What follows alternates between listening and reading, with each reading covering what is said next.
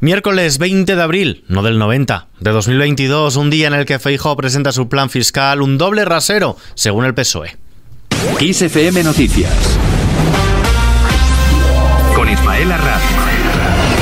Feijóo pide corregir el rumbo fiscal. El líder del Partido Popular, Alberto Núñez Feijóo, ha propuesto un plan para corregir la política económica de Pedro Sánchez y compensar la inflación, que incluye rebajas fiscales por valor de 10.000 millones de euros, sobre todo a rentas medias y bajas, y ayudas directas de hasta 300 euros a quienes menos ingresos tienen. Este plan, presentado antes a los agentes sociales que a sus propias filas, será remitido el viernes a Moncloa. Escuchamos a Feijóo. Esta propuesta fiscal y el reto del plan que queremos comentar con el Gobierno lo presenta el Partido Popular, pero ya es un plan que pertenece a España.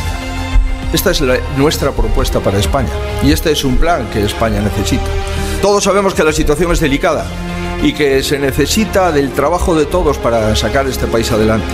Por eso si el Gobierno quiere adoptar estas medidas y las que completan esta propuesta son suyas es nuestra aportación a la gobernabilidad de nuestro país. Mientras tanto, el PSOE acusa a Feijóo de doblez al no bajar los impuestos en Galicia. Lo ha hecho la portavoz socialista en el Senado, Eva Granados, quien ha acusado al presidente del Partido Popular de no hacer en Galicia lo que reclama como líder de la oposición, una bajada generalizada de los impuestos. Granados ha dicho que su plan no contiene nada nuevo y que siguen con su mantra de pedir la bajada fiscal cuando están en oposición para subir los impuestos cuando llegan al gobierno. Eva Granados. Sobre las medidas fiscales que hemos conocido hoy también. Nada nuevo. Feijó mantiene el mantra de bajar los impuestos en la oposición para subirlos cuando gobierna. Y concretamente sobre las medidas apuntadas por el PP.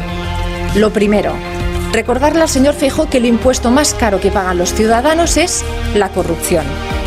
Y también que todas las rebajas generalizadas de impuestos suponen más recortes en sanidad, más recortes en educación o directamente recortes en pensiones. Fuera de nuestras fronteras, Ucrania anuncia la apertura de un corredor humanitario en Mariupol, esta ciudad del sureste del país, y escenario desde hace semanas de un cerco y una ofensiva por parte de las fuerzas rusas. Por su lado, las de la autoproclamada República Popular de Donetsk anuncian el inicio de una ofensiva contra la acería Azovstal después de que Rusia, el Ministerio de Defensa ruso, afirmara que las fuerzas ucranianas se encuentran cercadas en las instalaciones por otro lado, el gobierno de Kiev ha reivindicado como necesaria la pausa humanitaria de cuatro días propuesta por el secretario general de la ONU para que cesen los enfrentamientos incidenció con la Pascua ortodoxa y ha instado a las fuerzas rusas a aceptar también un alto el fuego.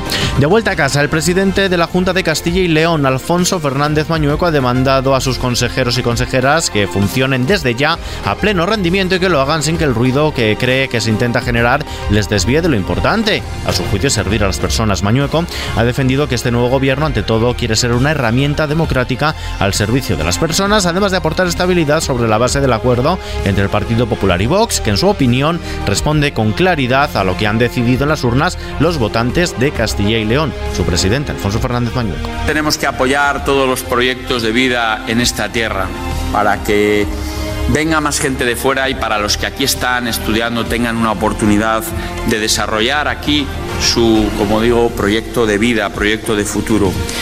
Rubiales se defiende. El presidente de la Real Federación Española de Fútbol, Luis Rubiales, afirma que pocas o ninguna de las informaciones que han salido estos días sobre la operación de la Supercopa de, España en Arabia Saudí, dice, son ciertas, defiende que se ha hecho una gestión clara, limpia, transparente, honesta y sobre todo, asegura, beneficiosa para el fútbol español. También dice que pasó todos los filtros de las comisiones de ética y de buen gobierno y achaca todo a ser víctima de una caza preparada tras la sustracción ilegal de conversaciones privadas de su teléfono. No están hablando prácticamente de ese delito. Les pido, por favor, que las informaciones que yo no he autorizado en ningún momento a que salgan, que ni siquiera sé si son auténticas o no, si están manipuladas o no, o sesgadas o no, como ha ocurrido en la información. Les pido, por favor, que hablen del delito que he sufrido.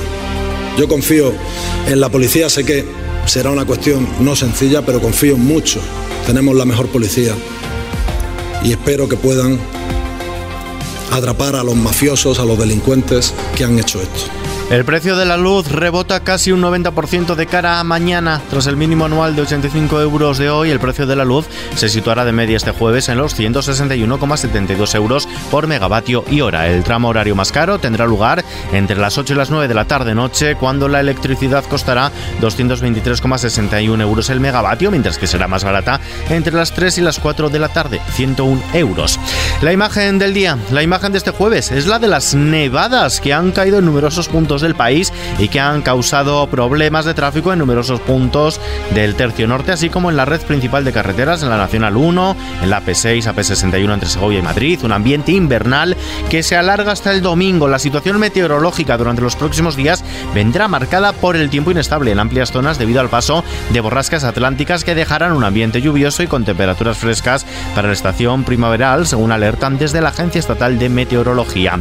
La bolsa española, por su parte, ha subido este miércoles el 0 87%, lo hace impulsada por la banca y el avance de las plazas europeas y de Wall Street, lo que le ha permitido acercarse a los 8.800 puntos. Se queda en los 8.769, de modo que vuelve a registrar ganancias en el cómputo anual. El euro se cambia por un dólar con 8 centavos. Y terminamos.